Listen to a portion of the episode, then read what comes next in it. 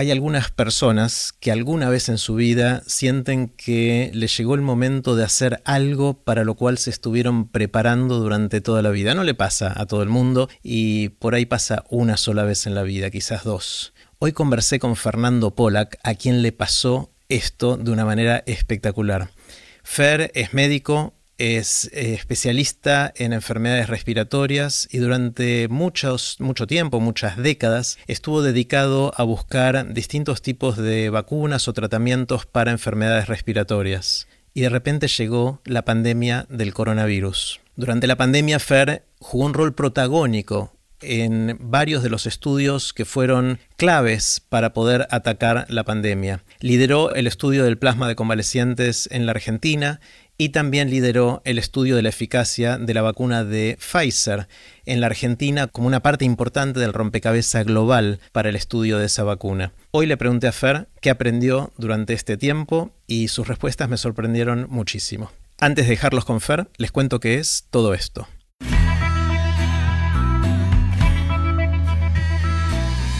Esto es Aprender de Grandes el podcast donde comparto lo que aprendo mientras intento aprender durante toda la vida y lo que converso con gente que admiro. Puse los links de este episodio en aprenderdegrandes.com barra Fernando. Con ustedes, Fer Polak. Hola Fer. ¿Qué sé, Jerry? Bien, bien. Eh, contento de poder conversar en persona durante la pandemia tuvimos un montón de conversaciones virtuales y me encanta ver que sos tridimensional, así que estoy contento de recuperarte en carne y hueso. Y quiero hacerte una pregunta grande para empezar, y es, ¿qué aprendiste en todo este tiempo, especialmente recientemente, sobre cómo los seres humanos enfrentamos el tipo de emergencias, en este caso de salud, que nos tocó vivir en el último año con la pandemia. ¿Qué, aprendiste sobre la humanidad, sobre nosotros, en chiquito, en grande? Agarrarlo como quieras. Bueno, lo agarro para, por mí, que es más fácil para mí. Dale. ¿Quién diría, no? Cuando nos juntamos la última vez en Baikal que íbamos a pasar todo este tiempo así. Eh, no, para mí es más fácil contestarlo desde mí. Para mí fue eh, insólito, fue como esos juegos, ¿viste? Esas películas de... Medio como cuando vos sos chico y estás antes de dormir imaginando que vas a hacer jugador de fútbol y vas a hacer el gol en el mundial y, todo lo que... Bueno, de alguna manera en mi vida, en lo que yo hago, pasó eso durante 8 o 10 meses, no sé cuánto tiempo fue esto, no tengo la menor idea ya. Es como si me hubieran sacado de mí y me hubieran llevado a ser otra persona y en muchas cosas como vivir todo lo que yo hubiera querido vivir en, en cierto sentido, con todo lo que yo no sabía que venía con ese, con ese regalo.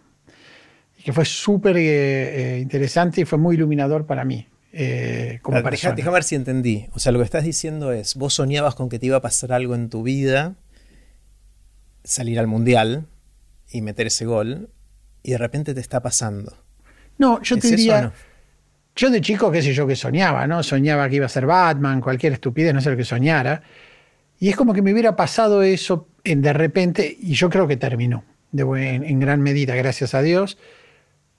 Pero a mí me hace acordar esas películas donde de repente sos transportado a otra realidad y yo creo que tuve la suerte de poder ser devuelto en buena medida, no totalmente, pero en buena medida, a la realidad original. Y que si yo hubiera pensado que esto me podía pasar, jamás me hubiera imaginado, era imposible. Y, también en, ese sentido siento que la parte buena de esto, fue el privilegio de, verlo en vivo, ¿no? de, de qué sé yo, a ver, nosotros lideramos el estudio con el que se vacunó la reina Inglaterra, el Papa, el príncipe Felipe, Biden, Obama, se está vacunando el mundo, desarrolló casi completamente, tuvimos una visibilidad monstruosa, hicimos un estudio de plasma que fue una epopeya, ¿vos te acordás? Porque nosotros lo, empezamos juntos, charlándolo y todo. Eh, bueno, yo tuve, conocí millones de personas, eh, de la política, de los medios, del arte, del empresariado, de eh, los hospitales públicos, de todos lados. Eh, hace 30 años que trabajo en esto, nunca le importó a nadie un bledo, salvo a los que me fondearon a lo largo de los años, que en su mayoría casi 99% de extranjeros. Bueno, me dio un montón de, posibilidades de conocer, de hacer conocer lo que hacemos, en lo que trabajamos y también de recibir, digamos, eh, eh, el reconocimiento de todo ese sector, ¿no? Del sector que nos financió siempre, de la gente de Bill Gates, de la gente de, no sé, de, la gente... No importa inclusive, no sé, tener en, mi, en, mi, mail la dirección de mail de gente insólita eh, y entender bien también un poquito mejor en ese sentido quién soy yo, porque a mí me permitió ver cuán poco muchas de esas cosas terminan significando mucho para mí. A ver, de nuevo, de nuevo eh, Bueno, Viste que en un momento como que yo me abrí de un montón de cosas que, salvo hablar con vos y hablar un par de no, no, no, como un montón de ruido que había, ah, ¿no? En todo esto y el costo de ese ruido y yo dije, bueno, hay un montón de cosas que en mi vida no me interesan, que no quiero hacer, que no quiero hacer. Y al final, yo antes de la pandemia siempre decía, bueno, ¿cuántos años tengo que hacer de este trabajo para un día poder hacer lo que quiero hacer? Llámese viajar, yo viajo un montón por trabajo, voy, vengo, reboto como si fuera un resorte, pero, pero voy, vengo, ¿no? Eh, a distintos lugares del mundo y qué sé yo. Bueno, ¿cómo puedo hacer una cosa más pausada, leer más, eh, tener más tiempo para escuchar música, aprender cosas? Yo estoy muchísimo con mis hijos, pero estar a otra velocidad y, y de repente vos te entras en este ciclo y bueno, hay como una oportunidad de ir en otro camino, hay como una cosa rara en eso. Y después decís, bueno, no, no, no es para mí. O sea, enormemente fuerte para mí eso. Eh, y preguntarte cómo diablos hacen los tipos que son en serio famosos. No, un tipo famoso por un día es la mía. Pero cuando ves, no sé, yo digo, ¿cómo hace Messi para levantarse a la mañana? ¿Cómo hace ese Bueno, no sale a la calle, se levanta a la mañana, pero no sale a la calle, ¿no? Sí. Sí, sí, sí, no sale acá. Cada cosa que dice, cuando dejas de ser vos, de repente hay gente que habla de vos sin vos y habla por vos sin voz. Y Pollack dijo, a mí me pasa alguna vez, ya casi nada. Al principio era muy raro porque inclusive yo iba a un café y veía que había gente que me miraba. Eh, imagínate cuando hacíamos la vacuna de Pfizer, yo decía, llega a salir algo mal. La vacuna era mía más que de Pfizer al principio en ese sentido, del tema de, reputacional, ¿quién iba a tener que responder? Entonces, para mí era, ahora no, ahora la gente no me reconoce, son vastísimas mayorías. Pasó, pasó, pasó, la pasó viste que esto es como que tenés que estar todo el tiempo sí, Hubo una época que yo prendía la televisión, hacía zapping y vos estabas en varios canales a la vez. O sea, y después eso no se notó, pero seguí estando en muchos lugares sin estar. Es decir, de repente yo me encontraba a mí mismo sin ser yo.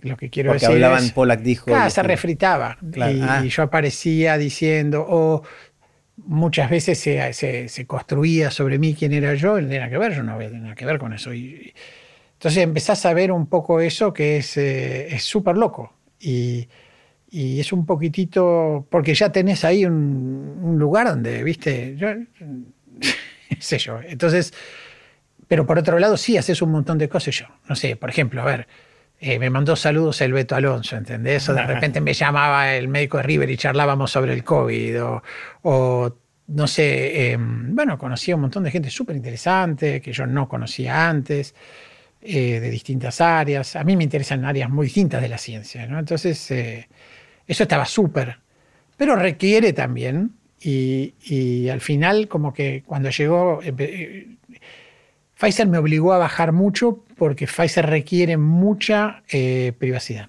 Claro. Ahí bajaste el perfil de repente, me acuerdo que desapareciste de los medios. Total. Y, eso me ayudó muchísimo, me dio mucha tranquilidad eh, eh, a mí, en mi vida.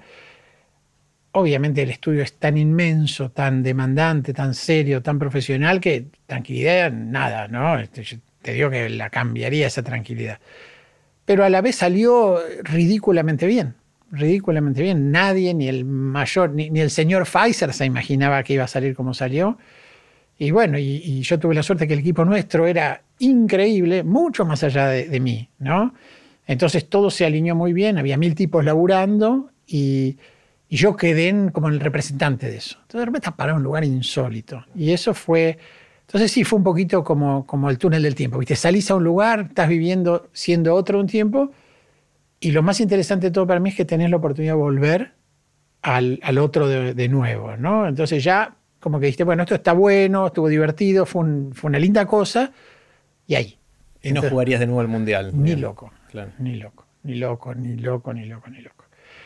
Cosas que estuvieron buenas, y, pero, pero me parece que hay un momento en que ya es como una, una locura de, diálogos inconexos. Eh, es muy drenante, no, no, no, no lo haría. No, no me, no me, quejo de lo que me, tocó. Yo lo hice por voluntad, a mí nadie me empujó a donde fui. Eh, y me divertí en un montón de cosas, qué yo. Pero son personalidades, ¿viste? Gonzalo, que trabaja conmigo, Gonzalo Pérez Mar, él no para nunca, él puede hacer 100. Yo dije, bueno, esto estuvo bárbaro, eh, ya está. Es eh, genial y interesante haber vivido ese proceso y, esto es lo que te pasó a vos. Vos interactuando con esta gente que antes quizás ni soñabas con conocer o soñabas pero no sabías cómo conocer. Eh, ¿Qué aprendiste sobre los vínculos, sobre las relaciones humanas? Por ejemplo, una duda que a mí me da es cuánta de esta gente genuinamente quería como primer objetivo resolver los temas importantes de la pandemia versus sus egos, sus intereses personales más mezquinos. O sea, ¿cómo, cómo funciona eso en tu percepción? Es difícil. Eh, mira, el primer, en ese sentido, la primera población que, yo te diría que a mí más me impactó, lo que más me costó a mí durante la pandemia fue antes de la vacuna, la gente que me llamaba porque sus familiares estaban graves. Muchísima gente. Y la cuestión humana de, escuchar a la gente, de tratar de ayudarla, de darle un consejo, de, y de acompañarla un poquito en una situación, inclusive en la que sus familiares quedaban internados y todavía quedan internados fuera del contacto con ellos. Ellos quedaban como en la, viste, vos estás sentado al lado de un familiar enfermo, en este caso no podés. Entonces, eso fue una de las cosas más duras, inclusive gente que yo conozco o gente vinculada a gente que yo conozco que se murió. Eh, y eso, digamos, es como una cosa muy amarga en, eh, en, la pandemia. Para mí me tocó un poquito más que al, salvo aquellos que perdieron gente cercana, pero si no, esta cosa de estar muchas veces en eso. Después hay un montón de gente que es lindo, ¿viste? Esto fue la experiencia que hicimos nosotros. A partir de las charlas nuestras se armó el equipo de plasma, 400 personas trabajando juntas para dar una respuesta, donando noche y día el tiempo y el esfuerzo de una manera fenomenal, fenomenal. Y lo mismo en, el estudio de vacunas. El estudio de vacunas llegó a tener más de mil personas. La gente sigue hoy, hay montones, somos centenares.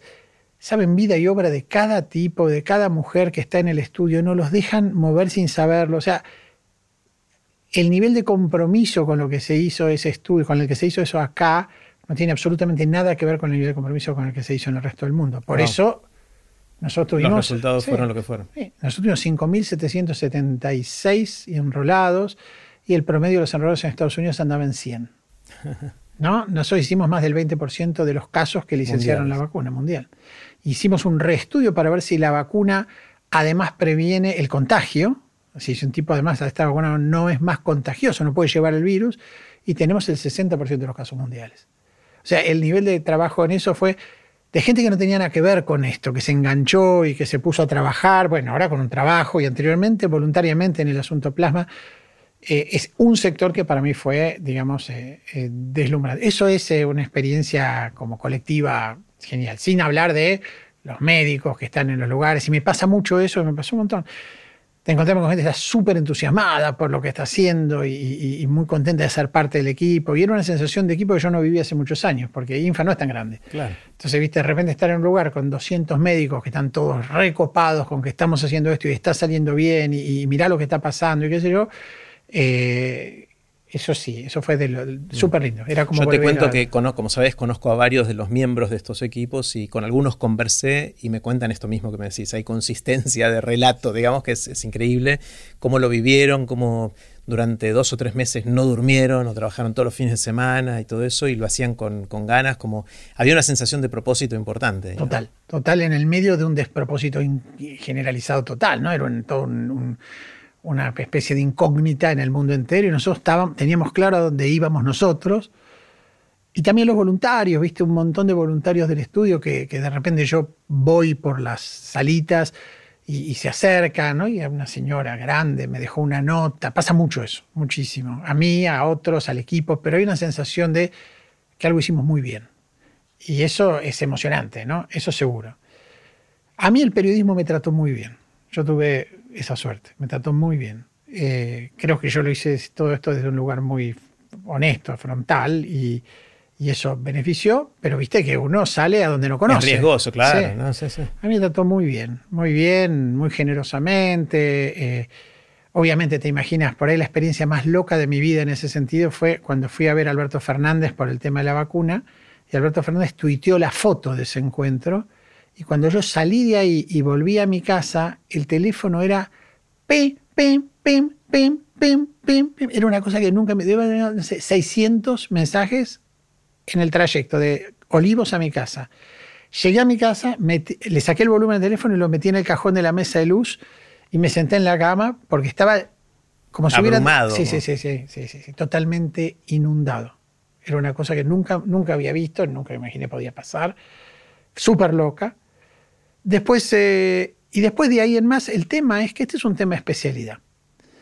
Eh, bueno, después lo que quieras, ¿no? Eh, eh, el tema de la vacuna, la creencia, podés tener vacuna, no tengo nada, no tengo ninguna vacuna. Las vacunas están guardadas bajo 200 llaves. Yo nunca en mi vida vi Ah, de gente que te, claro, que gente que te pide, me das una vacuna, claro. Obvio, obvio. ¿Cómo me vacuno? Me llama gente. Y no sé, ojalá. Me Anotate en las listas. Exactamente.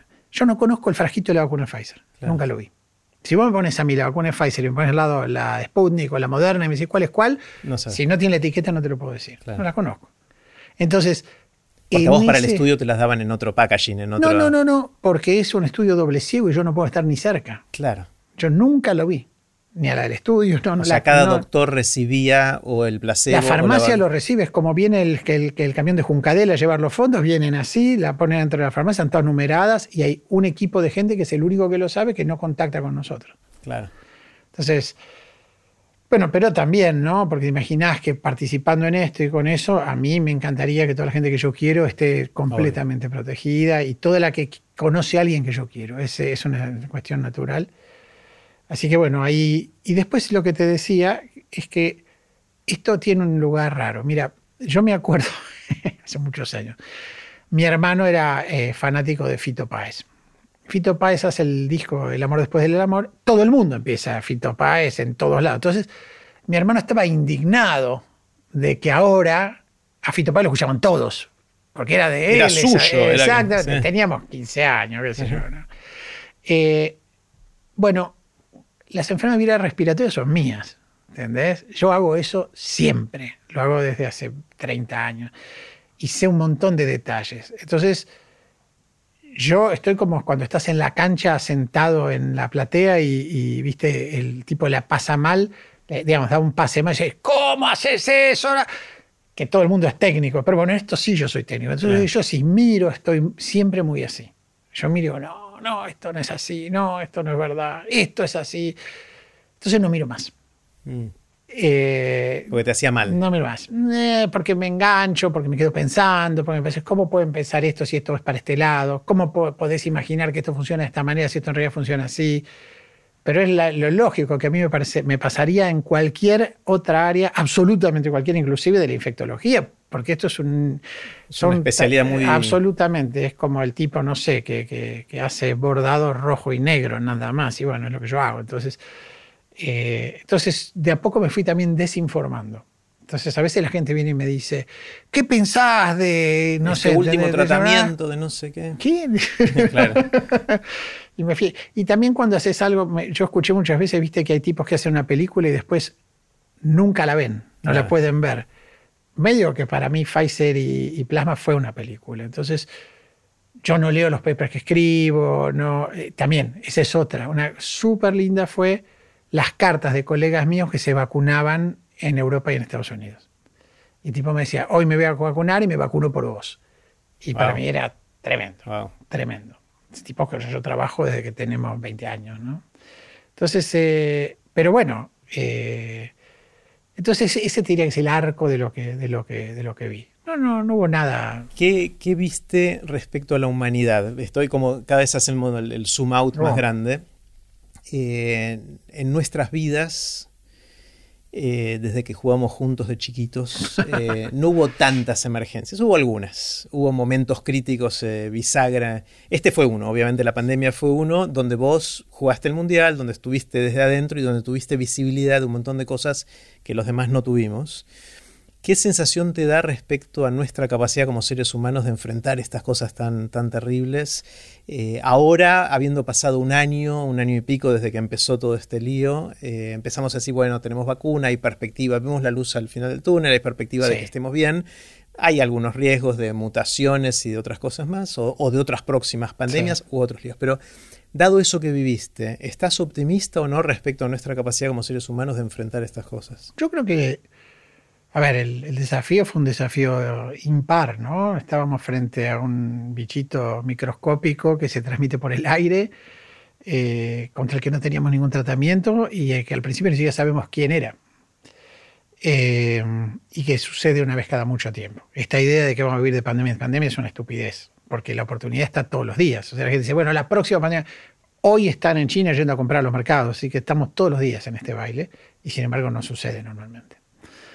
Entonces, para ello creo que dentro de, dentro de ese contexto también la respuesta, acá pasó una cosa rara, que es que la prensa le empezó a demandar respuestas a la ciencia cuando la ciencia se pasa la vida golpeándole la puerta a la prensa para que le dé cinco minutos de bola. Entonces había, era un mercado de vendedores, entonces también permitía que hable cualquiera, diga cualquier cosa, pero también había una necesidad de que alguien diga algo. Y, yo creo que eso hizo que eh, haya, era imposible cursar esto como se cursa un proceso científico que es en silencio. Y, a partir de eso eh, se generaron muchas confusiones, pero si vos le sacás el ruido, si vos cortás el césped, dentro del punto de vista general de la ciencia, la respuesta ha sido notable, notable. Tenemos 10, 15 vacunas, eh, el plasma, eh, algunas oportunidades monoclonales que están ahí dando vueltas, que van a tener algunos problemitas por las mutaciones del virus, eso, lo otro no. Em, tenemos, un, digamos, la gente se puso un barbijo, se distanció, qué sé yo, y más, que, más bien, más mal, pero bueno, en el mundo es bastante equivalente. Ha habido situaciones desgraciadas, obviamente, pero enfrentamos un enemigo difícil. estar hablando a un año de la salida, eh, si esto hubiera ocurrido hace no sé cuánto tiempo, no, ninguna. Y la salida fue la vacuna. La salida no fue ninguna magia de eh, ¿no? Eh, el doble barbijo con anteojos y eso fue anecdótico. Al final, vos ves hoy Alemania y está enfrentando las mismas dificultades que otros países porque se podía uno organizar mejor o peor, eh, y está claro que algunos países se organizaron mejor y otros peor, y Argentina no fue el mejor, pero también es verdad que el partido lo perdieron todos. Claro, una cosa que me llamó mucho la atención es cómo la cantidad de muertos por millón no es tan distinta entre los países que tienen más y en los que tienen menos. Puede haber un factor 2. Pero no es que uno es 20 veces mejor que el otro, a pesar de que las políticas fueron muy distintas, de cerramos, no cerramos, eh, obligamos el barbijo, no lo obligamos. Mira, hace muchos años había lo que era una jornada de bronquiolitis, que es la enfermedad que yo hago, muy parecida a esta, nada más que gracias a Dios menos mortal, ¿no? Y, y un impacto sobre los chicos más chiquitos. Y siempre se hablaba de todas las medidas de prevención que se tomaban, etcétera, que está muy bien que se hagan. Pero la verdad es que cada cuatro años la bronquiolitis tiene un pico y después duerme por tres, que coincide con los ciclos electorales. Entonces los gobiernos en esos actos siempre se ascribían un poquito el éxito de la campaña de bronquiolitis porque el año pasado estos tarados tuvieron 800 casos y nosotros tenemos 20. Bueno, eso es el ciclo de la biología. Entonces de alguna manera, viste, estás con las manos así agarrando la lluvia. Yo siempre hacía esa broma. Acá pasó un poquito eso. Eh, nadie se la llevó de arriba. Eh, las islas, porque puedes mm. cerrar la puerta, ¿no? Entonces, eh, por ahí es era una estrategia inteligente al principio. Como Nueva Zelanda, decís, o eso. sí, sí, y Nueva Zelanda, Australia. Eh, ¿Pero por qué? Porque los tipos dijeron, bueno, de acá no entra nadie. Entonces, bueno, si el virus no entra, no te olvides que América fue una isla para el sarampión y la viruela hasta que Hernán Cortés cruzó y mató el 95% de la población mexicana de ese momento, digamos. Entonces, bueno, ahí, ahí. Pero si no, no había una salida muy clara. Y otra cosa, los números no... La ciencia formal necesita, bueno, lo sabes de memoria, ¿qué te voy a decir? Eh, como modelos muy limpios y muy claros. Vos estás testeando en Hungría y estás testeando en México, ¿qué diablo sabes quién testea, cómo testea, cómo reporta? Puede ser error de reporte las diferencias. Y por ahí todo es igual. Entonces ahí, qué sé yo. Sí, sí, sí, sí. Eh, así que bueno, genial jugar el Mundial. No volverías a jugarlo. No. Eh, ¿Y ahora volvés a tu bronquiolitis o qué? No lo sé. ¿Sabes que no lo sé? Mm. Eh, pedí un año sabático en un montón de lados, ah, en Gates, en varias de las organizaciones internacionales donde yo estoy. Dije, este año no estoy. Nada, es como una cosa absolutamente contracultural para nosotros, claro, Sí, sí. Eh, pero yo dije, tiene que ser. Y, los tipos, claro, porque allá es mucho más normal. Entonces, me parece muy bien. Y yo tengo que pensar a dónde voy. Porque también está eso, ¿viste? Es que es como vos decís, bueno, juego todos los días al tenis, en, yo de hecho juego al tenis, eh, nada, como puedo, y juego en la semana y qué sé yo, bueno, con amigos, con el profe, de repente un día te sacan de ahí y te paran en Roland Garros y, bueno, lo que pasó un poco, bueno, Gaudio ya era muy bueno, pero fue increíblemente bueno un día, ganó. Bueno, a mí me pasó medio eso. Entonces, quiero volver al club a pegar a la pelota, me da náusea la pelota. En este momento a mí me da náusea la pelota. Entonces, eh, no sé muy bien qué voy a hacer. No sé, estoy dudando. Estoy empujando mucho a la gente joven que está abajo mío, empoderándola para asumir posiciones de liderazgo en distintas cosas. Estoy en temas porque es como, también hay un componente adictivo a esto, yo sé hacer esto, entonces, todo y lo otro que pasa ahora es que tengo una especie de catarata de pedidos, todo el mundo quiere hacer algo con nosotros. Entonces me llaman, no sé, que quieren probar una droga, que no sé, te, te una oreja extra y para que escuches mejor y cómo se me ocurre que... Y como yo siempre disfruté de hacer eso, de, sentarme a pensar eso, eso es lo que más me gusta a mí, me cuesta eh, dejar, de hacerlo. dejar de hacerlo y yo estoy bien con, con, hacerlo, pero eso después es un... Yo, soy, yo creo que esto alguna vez te lo dije, yo soy muy bueno pensando cosas y muy malo entendiendo a dónde me van a llevar. Entonces a veces me encuentro en el medio del océano y digo, ¿cómo miércoles llegué hasta acá? Tengo la suerte hoy de que tengo gente alrededor que es fenomenal cruzando el océano, porque yo no, no soy así. Eh, pero no sé si quiero acompañar eso para, para más, no sé, no lo sé. Entonces mencionaste algunas cosas que sí harías, lo dijiste antes, de estar más, menos apurado con tus hijos, tiempo más, más dedicado, de leer, de ahora decir jugar al tenis. Yo, yo, yo, te diría que, que, si hay algo que yo hago de lo que yo estoy orgulloso, no es del coronavirus, es de, de, de mi rol como papá. Eh, así que eh, no, es, no es realmente distinto, pero bueno, en un espacio donde mis tiempos personales sean más, eh, más más abiertos. Sí, ahí no tengo, no tengo asignatura pendiente. Como padre, vos me conoces personalmente. Eh, así que, pero sí, qué sé yo, hacer deporte todos los días. Yo llego a casa, en la pandemia, yo estuve un año y no podía hacer nada. Volví a mi casa y me sentaba en la silla ahí de la entrada y me quedaba dormido en la silla. Ah. Me quedaba dormido en la silla un montón de veces, destruido, literalmente destruido. Después los martes y jueves, durante todo el ciclo Pfizer, yo tenía una conferencia con cinco o cuatro personas de la presidencia Pfizer, de la vicepresidencia Pfizer de Estados Unidos, para repasar dónde estábamos. Ocho de la mañana me levantaba a eso los martes y los jueves. Tenía bombardeado el teléfono de, entrevistas, de preguntas, me cambié el teléfono de veces, ¿no? Y eh, tenía las cosas personales, la gente que se enfermaba que me conocía, los problemas lógicos del estudio, donde hay gente que hace un montón de cosas. Yo no tengo tantos roles operativos, eh, así que gracias a Dios, ¿no? Hay gente bárbara ahí. Eh, así que fue un año totalmente demente, ¿no? Y además muy, muy, muy raro, porque se acompañaba toda esta parte de lo que estábamos haciendo que era interesante con todo el horrible sufrimiento, esa nube que nos tapaba todo, todo el día. Entonces yo, que no era excepción para mí. Entonces, eh, viste, era como una cosa rara todo el tiempo. Y ahora se fue eh, un poquito y se fue mucho en lo que es, después de que Pfizer dio el resultado y que Plasma salió bien, bajó mucho para mí. Entonces, eh, eso es lo que trato de que se mantenga. Una de las sensaciones que me queda de todo esto que decís y de, de lo que nos pasó como humanidad en este año, en el cual enfrentamos todo esto que dijiste y después de 12 meses tenemos una salida, encontramos varias vacunas que son más efectivas de lo que esperábamos.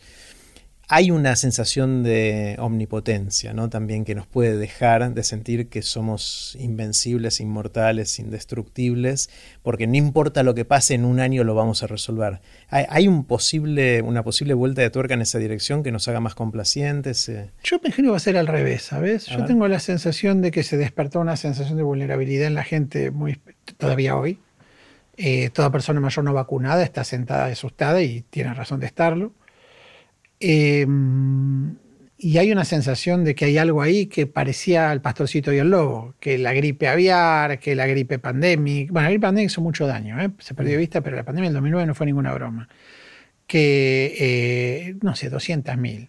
Ahora, viste, además que encuentran, cualquier país salta a la fama encontrando cualquier pavada y pero, pasaron cosas, pasaron 1997, H5N1, el SARS del 2013, qué sé yo, la gripe del 2009. Y era como que, bueno, sí, pero no. Pero yo también pensaba así. Yo nunca pensé que íbamos a ir a donde terminó. Entonces yo creo que eso va, va, va a ser. Yo a veces miro y digo, vamos a seguir, vamos a seguir viendo gente. ¿Te acuerdas cuando ibas a Oriente y te cruzabas con la gente con barbijo y decías estos chiflados? Y eh, eso va a ser. Va a haber un grupo aquí que no se va a poder sacar el barbijo. ¿Qué va a pasar?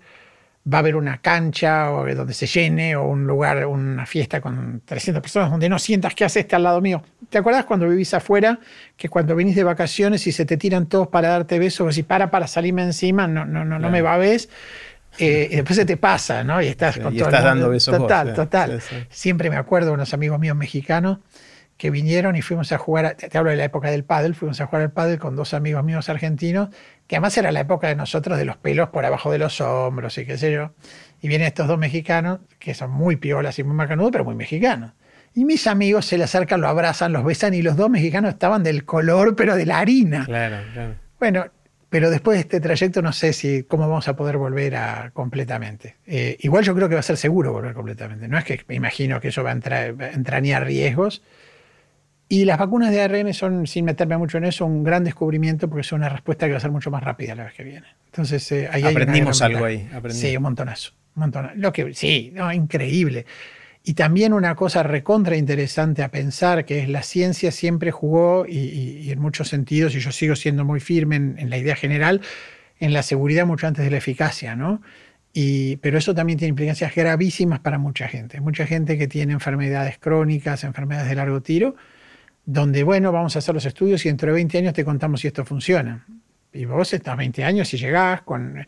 Entonces, eh, ahora esto de alguna manera forzó esta idea de, bueno, vamos un poco más rápido porque si nosotros hubiéramos hecho ese trayecto estaríamos todavía empezando la cuarentena, ¿no? Entonces, eh, sí ha habido mucho Cuando decís seguridad antes de eficacia es porque la fase, las primeras fases de testeos clínicos son más para seguridad y después se está viendo eficacia. Todo va desde, desde la seguridad hasta la eficacia. Nunca se termina de ver la seguridad hasta que están sueltas las cosas. La gente cree que poner estas vacunas tan poco testeadas, están testeadas en 45.000 personas, las vacunas normalmente se licencian con 3.000 personas testeadas. Están recontra testeadas pero están testeadas en mucha gente de una vez, de forma eficaz, para mirarlo, diciendo, bueno, esto es un problema urgente que tenemos que resolver. Y, yo creo que la salud tiene muchos problemas urgentes que resolver y espero que esto fuerce una mirada mejor en ese sentido. Menos, menos conservadora desde el punto de vista negativo de lo conservador. Hay cosas muy positivas en la salud conservadora, pero no es eso. ¿Tienes una visión, Fer, de cuáles son los próximos desafíos en la salud? Ya eh, tomando más perspectiva todavía, ¿qué es lo que que se viene en, las distintas fronteras. En medicina las vacunas de ARN van a revolucionar las enfermedades prevenibles, seguro, seguro, son fantásticas. Salvo que tengan alguna carta oscura escondida que ninguno de nosotros haya visto todavía. Pero si eso no fuese así, va a ser una revolución. La idea de que vos agarras un bicho, lo abrís como una cáscara, le sacás el genoma, eso son 10 minutos, ves qué genoma tiene y haces lo mismo en el laboratorio y tenés una vacuna, lo metés dentro de una pompita de jabón y ahí está la vacuna, al, al ARN, eso va a ser un impacto enorme en gripe, en todo lo que yo hago, ciencia respiratorio. No me extrañaría que en otros, donde antes había que estructurar las proteínas, que es como, es decir, la diferencia entre trabajar con el plano y trabajar con la obra, ¿viste? Desde el punto de vista, yo no tengo la menor idea, pero desde arquitectura, intuyo, ¿no?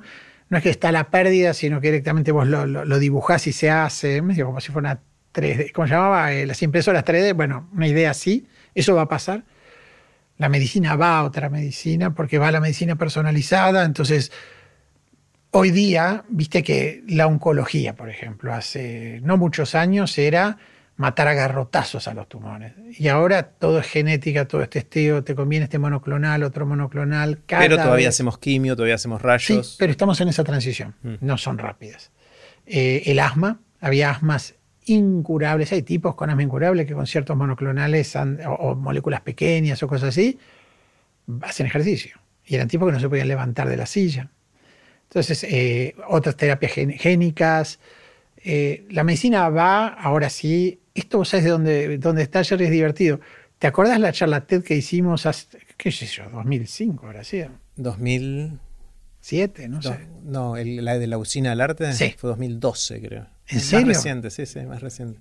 Bueno, 2011. Que hablaba eh, yo hablaba de eso, hablaba de medicina personalizada y a dónde vamos. Bueno, ahí vamos, ahora claramente vamos. Y de la, hablaste mucho de la relación doctor-paciente, ¿no? Sí, bueno, porque es el otro desafío que es inmenso, ¿no? Ese es complicado, o sea, cómo mejorarlo, ¿no? Eh, los médicos están muy cansados, los médicos están muy desgastados. No, no ha sido fácil ser médico. No lo digo por mí, porque yo no entiendo, pero tengo miles de amigos y gente que trabaja conmigo.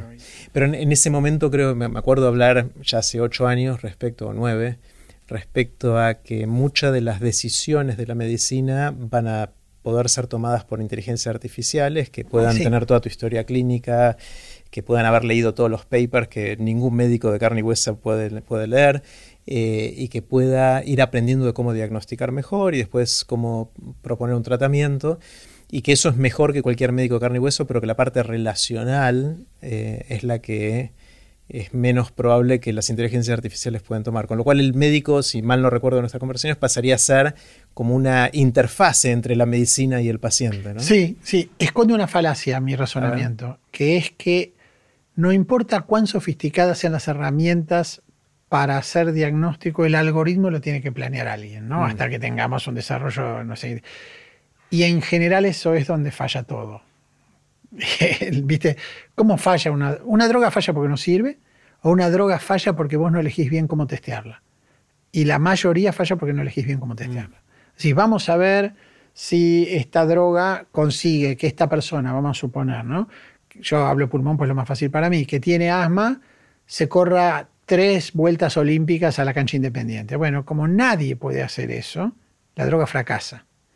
Ahora lo que te decís, vamos a ver si esta droga permite que el tipo camine hasta la otra cuadra, que es lo que quiero lograr. Y ahí esa droga hubiera tenido éxito. Hay mucha, hay una larga historia de eso. Y después hay una larga historia de qué va a pasar en esta discrepancia de, países desarrollados, países en desarrollo, en términos de los costos, de los precios en realidad, los costos no son los precios de esas drogas, eh, que a veces valen 100 mil dólares cada dosis, ¿no? Entonces, eh, en algún momento eso se va a tener que acomodar. Sí, y eso se, vio durante la pandemia de que hay ciertos países que tuvieron más acceso, menos acceso a las drogas que hubiesen querido tener, ¿no? Sobre todo en las drogas de tratamiento. Sobre todo en las drogas de tratamiento. Más que en las vacunas. Ah, mira. Sí, las drogas de, pues las drogas de tratamiento son... Son muy caras. Son muy caras, son más de nicho, no podés largarlas en grandes cantidades. Este era un partido que había que jugar eh, eh, como con... Vos tenías que ser como esos apostadores, ¿viste? Que algunas veces en un casino un tipo, no sé, hace tanto en un casino, pero que barre la mesa con fichas y vos decís, pero ¿para qué juega si le puso a todos los números? Bueno, este había que ponerle a todos los números. Los países que le pusieron a todos los números ganaron, ganaron el casino. Esa era la clave. Ahí dejar todas las opciones abiertas.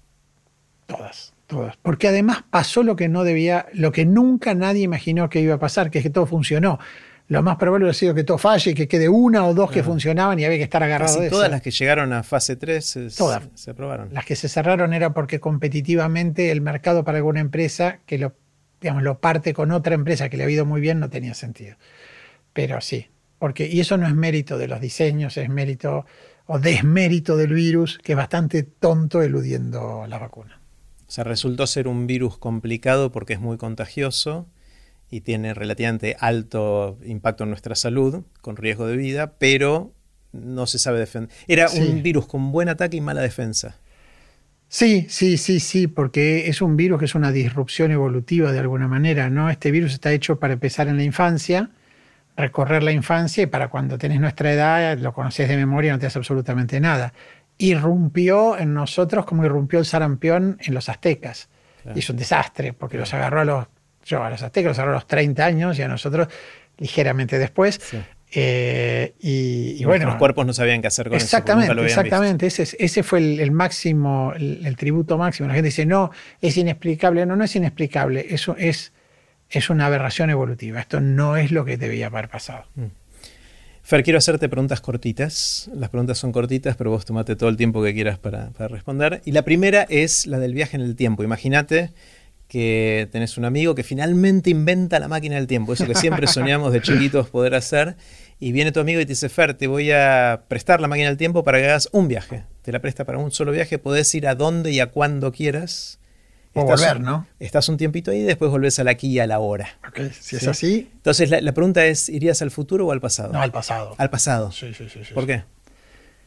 Porque el futuro me parece como muy eh, intimidante, ¿no? Como para ir, no querría saber. ¿Te da miedo? sí, me parece demasiado. Eh, iría al paso, iría a Atenas. Atenas. Iría ¿En qué año? Y en la pelea de Pericles, ahí iría. Yo querría, ver cómo tipos que andaban con una, sábana y dos chancletas. No Podían hacer las cosas que hicieron. Hicieron las cosas que hicieron. Sí, ahí iría. Ahí iría. Si me, dije, me dos oportunidades, por ahí iría a París a principios del siglo XX, pero eh, querría ver eso. ¿Y charlar con Pericles, con Sócrates, con Platón? No sé si charlar, pero verlos. Porque yo me acuerdo una vez fuimos con, con, Leandro y Julia, con mis hijos, fuimos a, Perú y vimos en Lima la, la, tumba de Pizarro. Y Pizarro era alto como un metro cuarenta y pico. Y vos decís, no puede ser. ¿no? Vos te imaginás, Pizarro. Eh, me gustaría ver, no sé, que tengan una cara ya me parece totalmente loco. Yo hago mucho eso. A mí me gusta mucho también la época del principio de siglo. Y hay alguna grabación, ponele, de Hemingway hablando o de, eh, no sé, Scott Fitzgerald hablando, o de Monet pintando, bueno, un poquito anterior, ¿no? O de, y a mí me gusta verlo, es decir, yo tengo en la computadora inclusive las fotos de un montón de estos tipos, porque me gusta como conectarlos con eso, si no son como personajes, eh, entonces sí, no, ver a todo lo que fue de los presocráticos en adelante, bueno, no, no, no, no sé, me tendría que dejar mucho tiempo ahí, pero yo con estar en la época esta y ver todo ese mundo me estaría muy contento. Claro. Eh, ¿Qué sabes hoy, Fer, que no sabías cuando empezabas en tu carrera o cuando eras más joven, que te hubiese gustado saber en ese momento y que hoy sabes? ¿Qué te dirías a vos mismo cuando tenías 20 o 25 años? No, no, no, nada, nada, nada, porque estuvo bueno eso.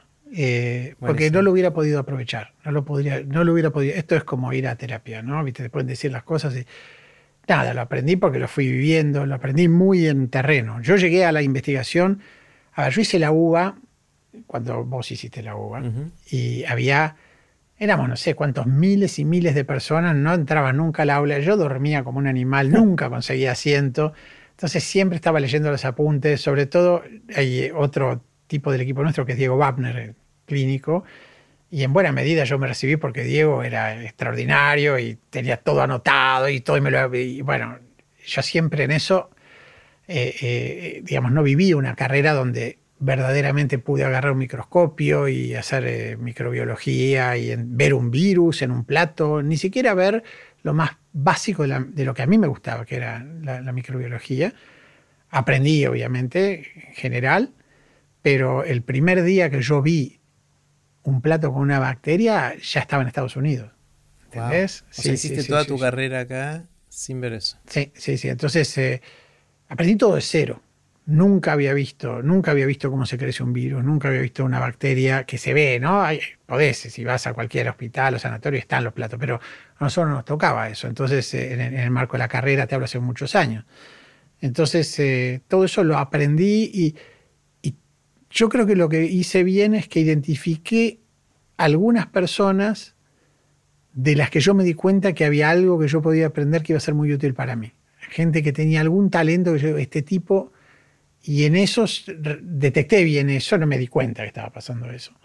Y eso me fue construyendo. Y te acercaste a esa gente y te... Eran cercanos, pero eran tipos, eh, mira, yo tenía, por ejemplo, un tipo en Hopkins que era el jefe de clínica, que era un tipo Claro, que en esa época me parecía grandísimo, tenía 42 años. Uh, un viejo. Me parecía un jovato.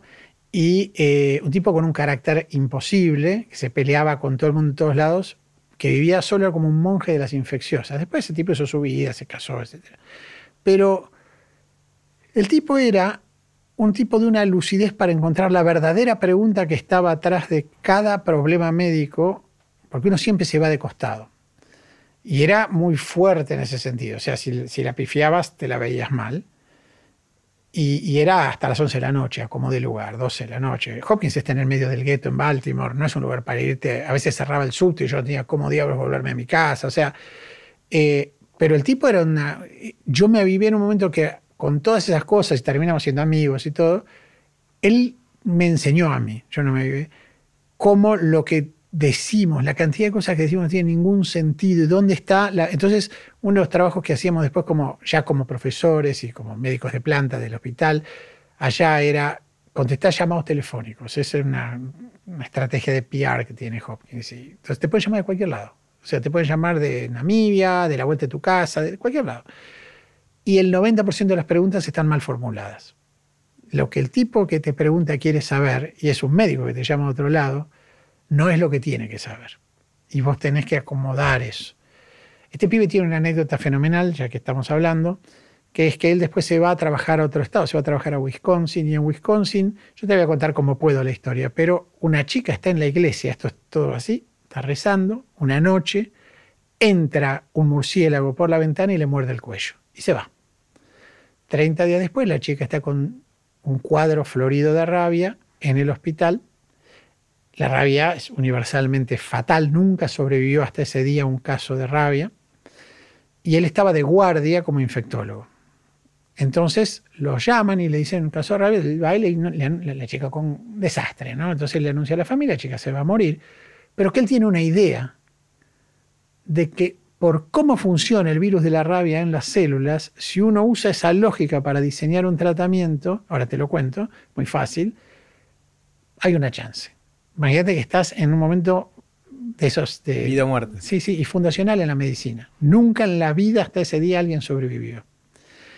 Y él eh, le dice a la familia que lo que hace la rabia es sobreexcitar las neuronas y que las neuronas de alguna manera se suicidan, se queman por el grado de acelere que agarran y que no es que el sistema inmune para matar al virus mata las neuronas. Por lo tanto, si conseguimos dormir la hiperactividad del cerebro y esperamos a que el sistema inmune se vaya armando para sacar la rabia de ese cerebro, por ahí tenemos una chance. La familia dice, bueno, él agarra a la chica, le pone la cabeza en un balde de hielo. O sea, la chica estuvo 28 días, creo, no me acuerdo. ¿Qué, año es esto? 90 y pico. 90 y pico. No, debe haber sido 2000 y pico. Porque sí, no hace mucho. Y le, duerme, le baja el metabolismo y cada droga que va usando, él te va diciendo en el relato, está en el New England Journal of Medicine esto, él te va diciendo usé esta sobre esta porque esta tiene un efecto que te baja, no sé, cualquier estupidez, decir, el sodio, entonces bajas el componente. O sea, el tipo un, un, un miniaturista, un Borges de la medicina, ¿no? y, bueno, la historia es que la piba, después de veintipico de días, empezó a hacer anticuerpos, que ahora ni tengo que explicar qué son, viste que Ayer le decía a un tipo, no te explico esto porque en la verdulería ya se habla de inmunidad comunitaria. Así que, pero bueno, empieza a hacer anticuerpos y cuando dice los anticuerpos están andando, intuye que la inmunidad celular, que es mucho más difícil de medir, ya está lista, le saca la sedación, la piba está recibida, eh, una, persona trabaja bien, o sea, se, Graduó, nada, seguro, se curó por completo. Él es muy religioso, entonces tiene todo un componente en él eh, en ese sentido, pero eso es un milagro médico. Y eso yo lo vi en él mucho antes de que lo haga. Nunca me imaginé que podía hacer eso, ni a mí se me hubiera ocurrido, pero te quiero decir, es el talento del tipo. El tipo podía ver a través. El tipo veía al paciente y veía la célula, veía el, sistema inmune, veía la lógica del microbio. Nosotros somos infectólogos, vemos, miramos eso, pero siempre lo miramos como un caso clínico general, mucho más desde afuera. Bueno, eso, eso fue uno de los tipos a mí que me influyeron enormemente. Está buenísimo esta idea o esta estrategia de acercarte a gente que sentís que te puede enseñar algo y estar con ellos y aprender de ellos, está buenísimo. Sí, además es súper, eh, bueno, la palabra no es la más linda, pero nutritivo, ¿no? Mm. Eh, eso para mí, a, mí me gusta, a mí no me molesta equivocarme, salvo cuando es algo grave, pero no me molesta para nada y me encanta repensarlo, porque eh, si no, en ciencia no puedes trabajar. Está buenísimo pensar cómo seguir haciéndolo por toda la vida, porque es quizás más natural cuando uno se está formando y tiene sus maestros, ¿no? Que lo va. Pero uno cuando llega a otras etapas de, la vida, quizás es más difícil, ¿no? Buscar a los maestros. Eh, mira, es que para mí sí yo tengo gente a la que identifico, ¿no? Y digo, este tipo, te podría contar algunos más. Eh, pero para mí ese es el, eh, lo único que tiene sentido en ciencia es eso. Si vos me preguntás por qué hago ciencia, es para eso. Yo no entré a ciencia porque yo no soy esos tipos. Yo tengo un amigo llamado Pablo Irusta, que es biólogo en, Estados Unidos, y siempre que yo voy a la casa el tipo tiene en el revistero, hace mucho que no voy ahora, pero en una época yo iba todo el tiempo porque como yo iba y venía mucho a Washington, eh, y él tiene el revistero Science, Nature, él lee Science como yo leo el diario El País el fin de semana. Yo no leo Science así. A mí no es, yo no soy un, uno de estos tipos que son apasionados por la ciencia en general. Me gusta, me gusta la divulgación científica, pero, no soy eh, ese. Entonces, a mí lo que, entonces no es el proceso específico, no, no. A mí lo que me gusta es estos giros de pensamiento, es esta idea de todos miramos para acá y mira, estaba allá. Y en ese momento es, esas son las recompensas. Eso es plasma. Todos dicen que hay que hacer esto, yo digo, es esto lo que hay que hacer, pero no es que yo diga esto. ¿Cómo trabajamos nosotros? ¿Cómo trabajo yo un proyecto o cómo trabajaba? Vamos a ver si alguna vez hago otro. Empiezo a leer el día que se descubrió el tema. No sé, viste, me toca hacer ciencia respiratoria, una vacuna, yo agarro el día que el tipo mezcló los tubitos en 1962 y hizo el primer experimento de vacuna, sabiendo que me voy a embolar porque son trabajos muy antiguos, estos son larguísimos. El tipo te cuenta cuando salió de la casa, desayunó con la mujer, viste, que ahora saben son página y media, son de 60 páginas. Pero lo leo, yo tengo un cuadernito al lado, a la vieja usanza, y subrayo y, y llevo. Y voy armando la historia. Inmediatamente empezás a ver el primer error. El tipo dice, y el germen abrió sus alas y vos lo decís, los virus no tienen alas. Ya se fue eso con el paper y por lo tanto inmediatamente el virus tiene alas para siempre. La confusión no se revierte nunca más. Entonces, pues, el virus con alas, entonces ya están hablando del cartílago de las alas, de las plumas, entonces ya estás metido en una confusión. Y después ves la segunda confusión, no sé, ¿entendés? Eh, lo que sea, las plumas, subir. Entonces, a mí me gusta mucho la palabra, ahora está, va a ser años, es de construir eso. Y eso es lo que te permite decir, no, para allá no, para allá. Y antes, cuando yo era muy, eh, mucho más joven, eh, me generaba muchísima urgencia eso, porque yo estaba desesperado, porque yo me daba cuenta, mira, yo me acuerdo, hicimos un trabajo hace muchos años para una de las Nature, ¿no? Eh, Nature Medicine, que era un trabajo sobre una enfermedad que ocurría con una vacuna de sarampión, que ocurrió en los años 60 en Estados Unidos y que hizo que esa vacuna no se use más. Y nosotros descubrimos todo un proceso de esta manera con la jefa mía, que era una mina muy importante, una editora de Science y qué sé yo, con la que trabajé muchísimos años, y también de la que aprendí a escribir. Yo hacía el paper y ella me lo editaba y yo después jugaba a encontrar una palabra mía en todo el paper. Porque te lo reescribía. Todo lo reescribía, o sea, me lo tachaba, me lo tachaba, me lo tachaba, yo lo reescribía, me lo tachaba, me lo tachaba, me lo tachaba. Entonces cuando salían finalmente yo lo buscaba a ver si había algo. Hoy yo escribo así, escribo como ella escribía, porque fui directamente haciéndome de, y, eso aprendí de ella. Bueno, pero en cualquier caso, cuando descubrimos esto, había una teoría anterior, que era una teoría sueca que venía de un tipo que era el director del Karolinska, ¿no? el instituto, y es el presidente del comité del Nobel, un caballero, un tipo maravilloso. Y, y cuando yo me di cuenta del otro, yo me acuerdo que titulé el paper, esta es la explicación, ella me tachó y me puso algo así como Posible. Posiblemente sea esto además de esto. Claro. Uno acompaña los cambios, esa es la urgencia de, Y ahora no me pasa en absoluto, me da absolutamente lo mismo desde el punto de vista del paper. Me gustó lo de, lo de esto de poner dos tres pusimos, tres New England Journal of Medicine en un año. Es una cosa insólita. Es una cosa increíble. Tampoco se va a volver a repetir. Entonces está muy bien que pasó y es una buena manera de salir de esta historia. Está buenísimo. Fer, ¿qué sentís que tenés, lo digo de otra manera, ¿tenés opiniones que sentís que son distintas a las opiniones de la mayoría de la gente o la gente que te rodea? ¿En qué sos distinto al resto? Bueno, uno se rodea de la gente que piensa parecido, entonces es un a poco veces, difícil. pero de vez en cuando encontrás alguna cosa que... Em, sí, tengo otra tolerancia eh, a la que tenía cuando era más, eh, no hace mucho tiempo inclusive, más chico, a todo lo que es un discurso sin acción. ¿no? O sea, a, lo que es... Eh,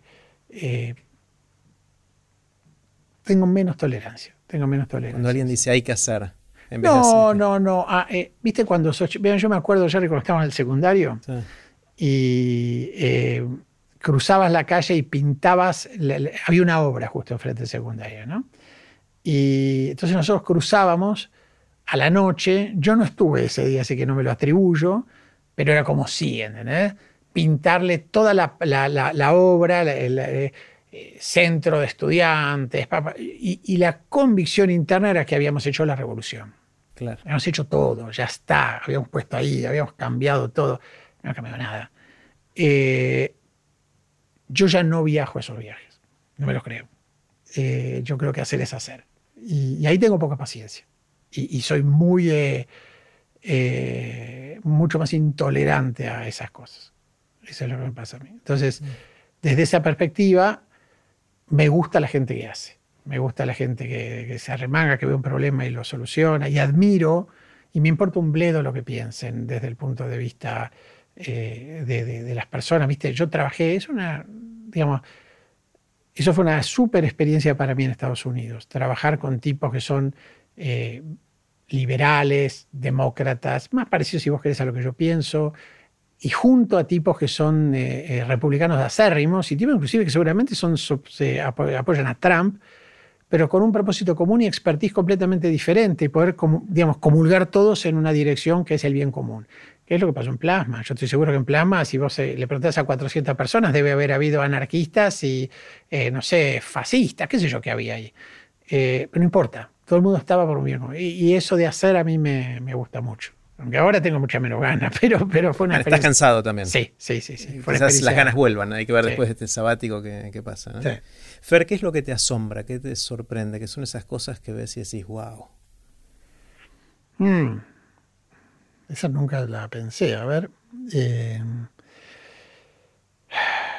me gusta mucho, en línea con lo que hablábamos, cuando veo a alguien que tiene una cabeza que hace, piensa cosas que de repente uno, viste, eso para mí es fabuloso.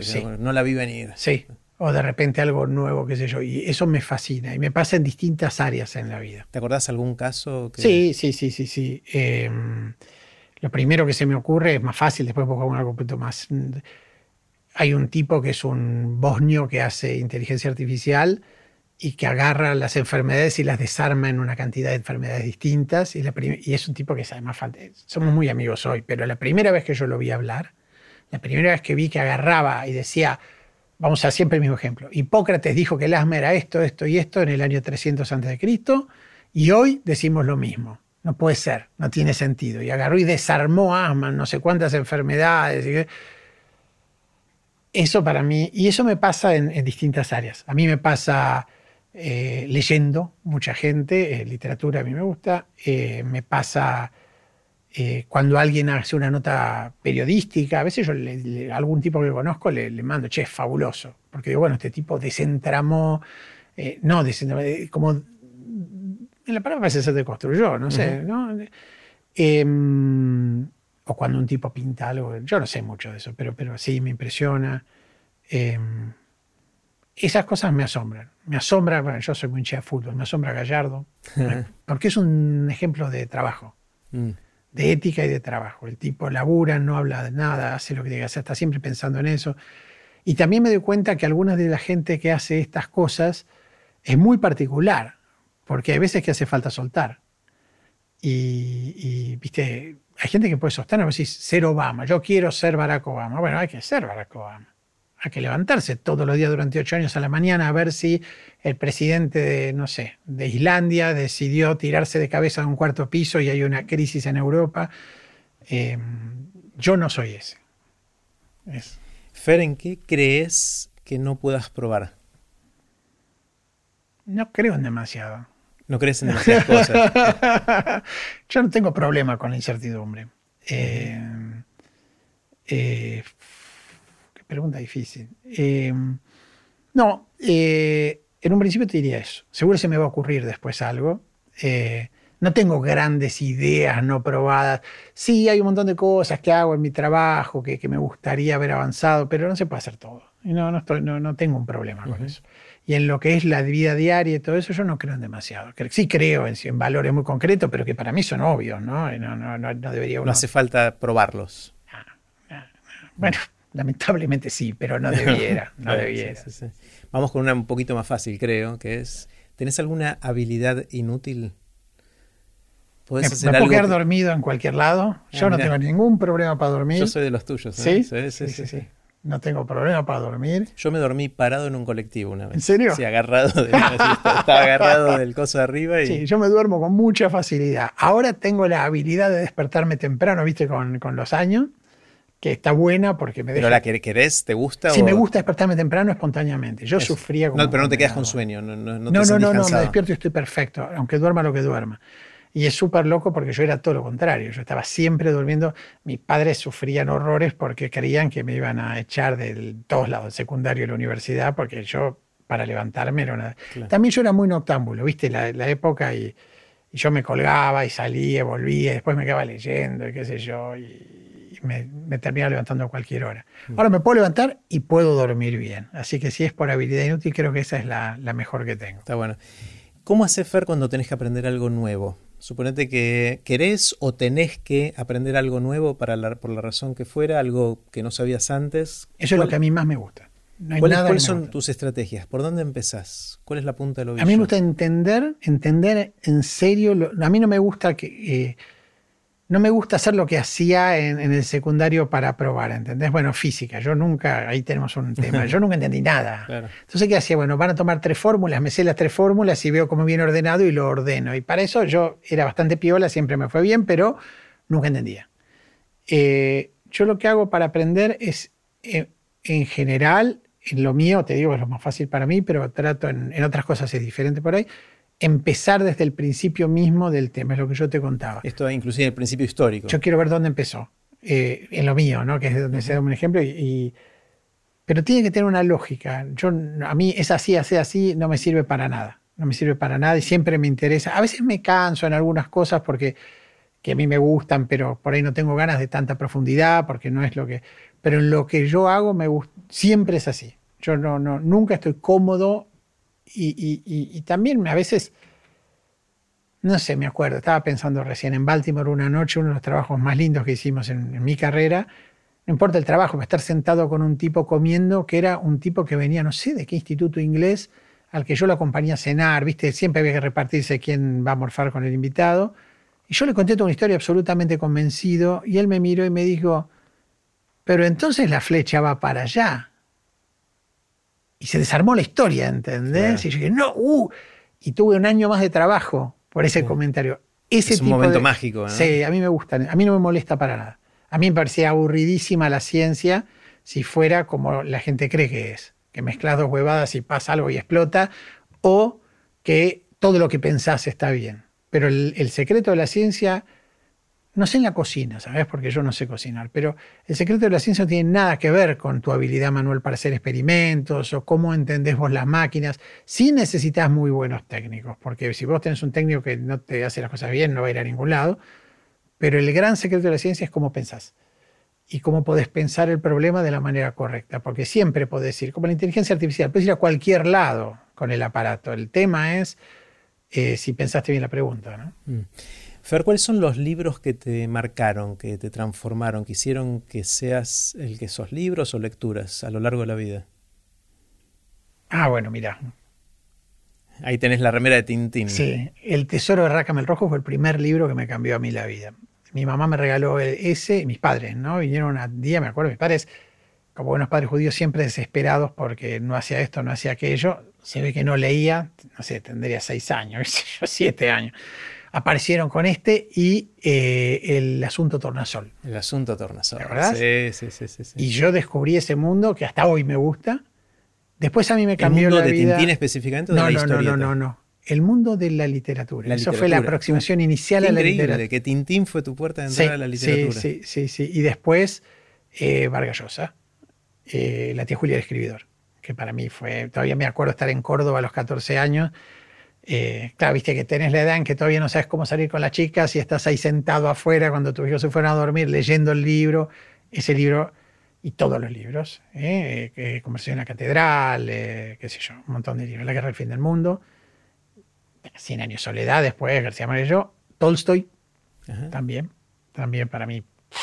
A mí me gustan las novelas, como ves, Sandor Maray, qué sé yo, Bolaño, esos son, yo no leo ciencia yo leo ciencia por trabajo, pero leo literatura por gusto. Y todo el tiempo, porque además me saca. Es como que hay muy poquitas cosas. Me saca eso, me saca del medio, Catano Veloso.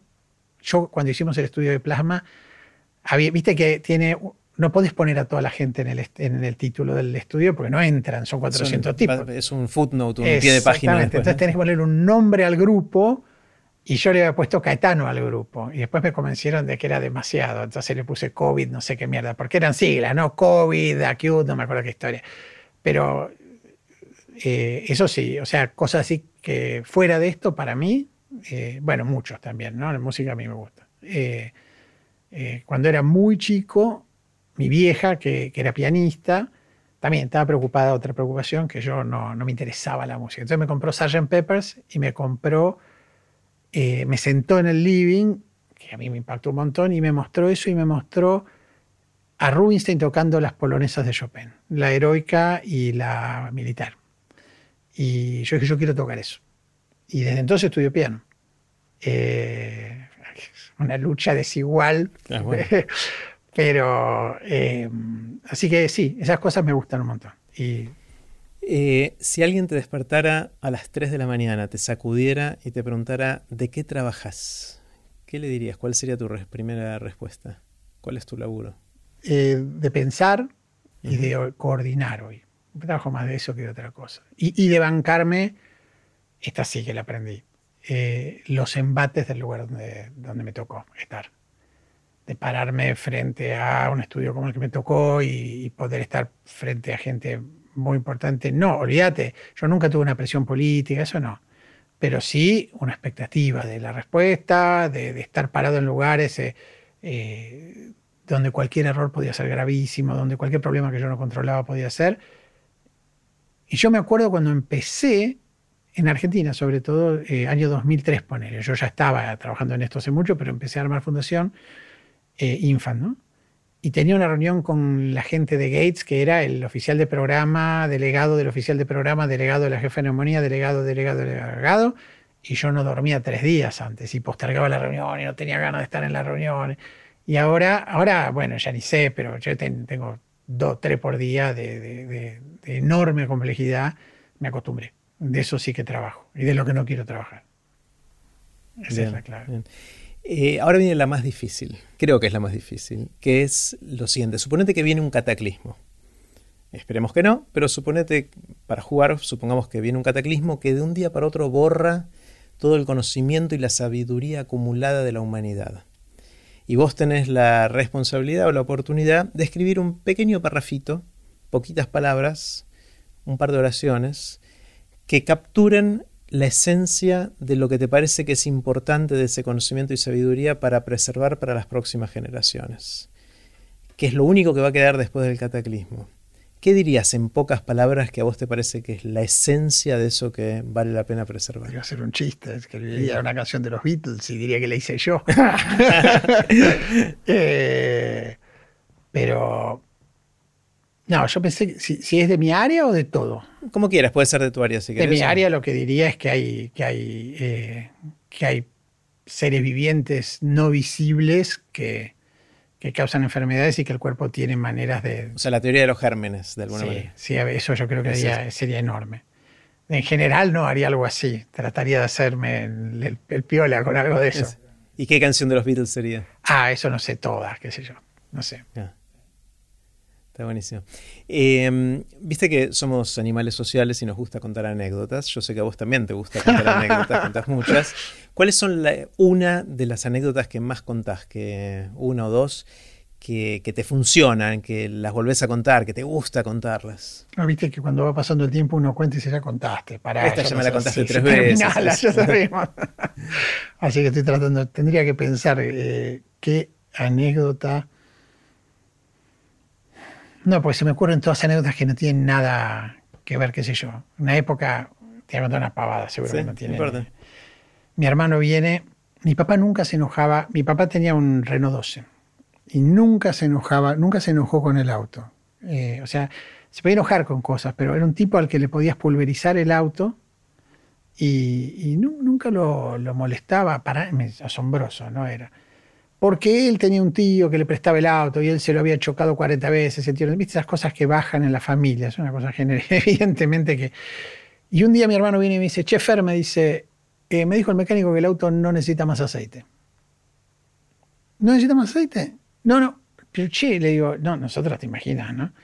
Le digo, no, porque el auto perdía aceite.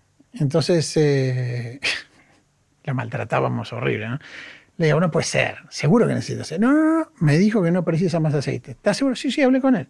Bueno, si vos lo decís, no precisa más aceite. Claro, nosotros tratamos uno y el otro de hacer lo menos posible para guardarnos los mangos que teníamos y que el otro le ponga nafta, le cuide el aceite. Nadie le puso aceite. Un día estoy manejando las ceras, el otro empieza a ratear. Se el motor, empieza a salir humo por todos lados. Voy, dije, bueno, acá se acabó el auto. Y se larga una de esas tormentas de Buenos Aires cuando se, inundaba Juan B. Justo. Bueno, y yo venía para ahí y se inunda toda la zona y el auto se inunda. Entonces no solo se funde, sino que se inunda y queda hecho.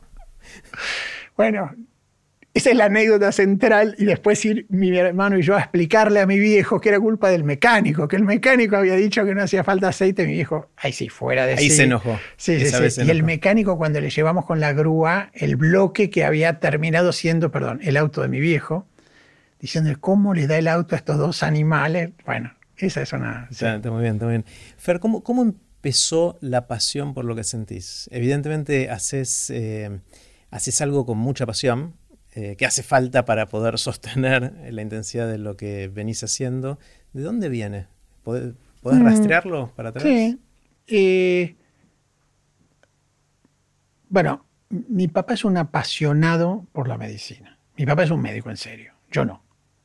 a mí la medicina me vino porque me tocó, pero podría haber hecho un montón de otras cosas. Podría haber sido biólogo, podría haber sido psicoanalista, podría haber sido sociólogo podría haber hecho humanidades seguro, que es lo que a mí más me gusta en general. Ahora ya, bueno, ya soy yo, ¿no? Y en medicina me gustaron muy poquitas cosas. Me gustó, bueno, psicología médica tenía una cátedra que eran lacanianos de psicología, así que era muy contracultural en medicina, que a mí me fascinó. Eh, pero lo primero que me impactó muy fuerte fue un tipo que se llamaba Leo Satz, que era un inmunólogo joven, que eran esos profesores, ¿viste? Eh, y yo una noche, no sé qué corno hacía yo dando vueltas por la facultad, pero había una clase de él, y yo no era muy afecto a, estar en todas las clases, y entré y lo escuché hablar de lo que era en la interleuquina 1, ahora voy a explicar eso un segundo, interleuquina 2, interleuquina 3. Hoy hay 300 y 200 mil moléculas que no se llaman interleuquina, que se hubieran llamado en ese momento. Y a mí cuando escuché hablar eso de inmunología, inmediatamente me, fascinó. no sé si fue lo, como él lo contó, pero yo dije, eso, eh, al fin encontré algo en toda esta carrera que a mí me gusta. Eso fue lo primero. Y ahí ya me enganché con eso. Siempre me gustó. Después hacíamos preguntas de eso para los exámenes para los demás alumnos, vendíamos unos cuadernillos. Eh, eso Después fui al Muñiz a hacer enfermedades infecciosas y la verdad que, eh, te hablo de esa época, era un viaje a, no sé, al Averno en muchos sentidos, pero a la vez fascinante, porque no sé qué pasaba, pero a mí me gustaba, todas las enfermedades eran como completamente diferentes y a la vez iguales y, tenías que entender cuál, no sé, había algo en eso que a mí me atraía mucho. Y, después hice pediatría, mi viejo pediatra, y yo tuve como una cursada de pediatría en, el laburo, en la facu, pero además tuve a mi viejo como haciéndome un curso personal de pediatría, que bueno, era muy, mi viejo es un gran eh, profesor. Entonces aprendí muchísimo ahí. Entonces ya se conjugó pediatría, inmunidad infecciosa. Ves que no estamos muy lejos de donde terminé. Claro, sí, sí. Y después, eh, la verdad que lo otro que a mí me gustó mucho es, yo me fui yo no quería ir a ningún lado, tampoco tenía pensado si yo quería hacer en realidad alguna cosa más vinculada a, a humanidades, ¿no? Y cuando terminé la carrera, un día mi viejo va a un sanatorio acá en Capital y baja y me dice, mira Fernando, lo vi a Luis Pruden, que dirigió el, Otamendi, Suiza Argentina, que es extraordinario, y me dijo que tiene una posibilidad para que vos vayas un mes a Estados Unidos a hacer una, una rotación en pediatría con un amigo de él, que están, que están abierta una posición y que él te puede recomendar y que es probable que te den el lugar. Y yo dije, no, pa, un millón de gracias, me parece genial, pero yo me voy de mochilero al sur, así que por ahora no voy a hacer nada. Bueno, mi casa no tenía espacio para esas discusiones, mi viejo desesperado, mi madre, Fernando, al final dije, bueno, ok, hago las dos cosas, voy a ir ahí, después me voy. Eso. Y fui y conocí a quien fue mi primer jefe en Estados Unidos, un amigo de Luis, que se llama Jeffrey Maisel, al que yo adoro, cuyo padre fue el presidente de la Corte Suprema de Sudáfrica durante el gobierno de Mandela. Wow. Y, y ahí yo me deslumbré, porque trabajar en Estados Unidos, vos lo sabés, es otra cosa que vivir en Estados Unidos. Y el lugar, te hablo de 1991, Jerry, estaba todo computarizado. Las imágenes venían eh, computarizadas, todos los reportes. Vos decías, el paciente tiene fiebre, te venía la curva de fiebre del primer día, o sea, veías todo. Hay mucho en ver todo en la medicina, entender de dónde viene, porque si yo atiendo al paciente el martes, vos el miércoles y otro el jueves, el del jueves no sabe ni qué pasó el martes. Si hay alguien que tiene como la memoria histórica de esto y puede decir, mira, el martes también tuvo fiebre, esto algo está pasando, cada dos días hace fiebre, bueno, eso tenía, por un lado Estados Unidos, tenía un sistema de bibliografía que en la Argentina no existía. Hoy están las, las, usinas de búsqueda, que todavía en los hospitales argentinos muchas veces son muy precarias, ya en el 91 eran fenomenales. Yo me acuerdo en la Argentina, me las mostró Estambulian por primera vez. Y yo me quedé, yo jugaba y no ponía una, enfermedad y veía lo que salía, no, yo entendía nada. Eh, cuando fui allá y, y, tenía un rol en el hospital y vos decías, bueno, tengo tal paciente con tal enfermedad y los tipos eran capaces de bajarte los 15 últimos papers eso después, bueno, eso a mí me deslumbró. Eso después se tradujo, yo te estaba pensando, mientras te estaba pensando, Hopkins tenía un edificio de ocho pisos, que era su biblioteca médica, del tamaño, no sé, del Congreso de la Nación. Y nosotros nos pasábamos ahí tres horas por día. Porque, viste, el secreto de tratar bien un enfermo infeccioso es saber quién lo trató antes, cómo lo trató y cómo funcionó. Y siempre hay algo que falta. Y siempre encontrabas, eso es, otra cosa preciosa de la infectología. La infectología es mucho pensar, poco hacer, no es cirugía o, cardiología o gastroenterología, donde hay mucha clínica, pero también hay mucho procedimiento.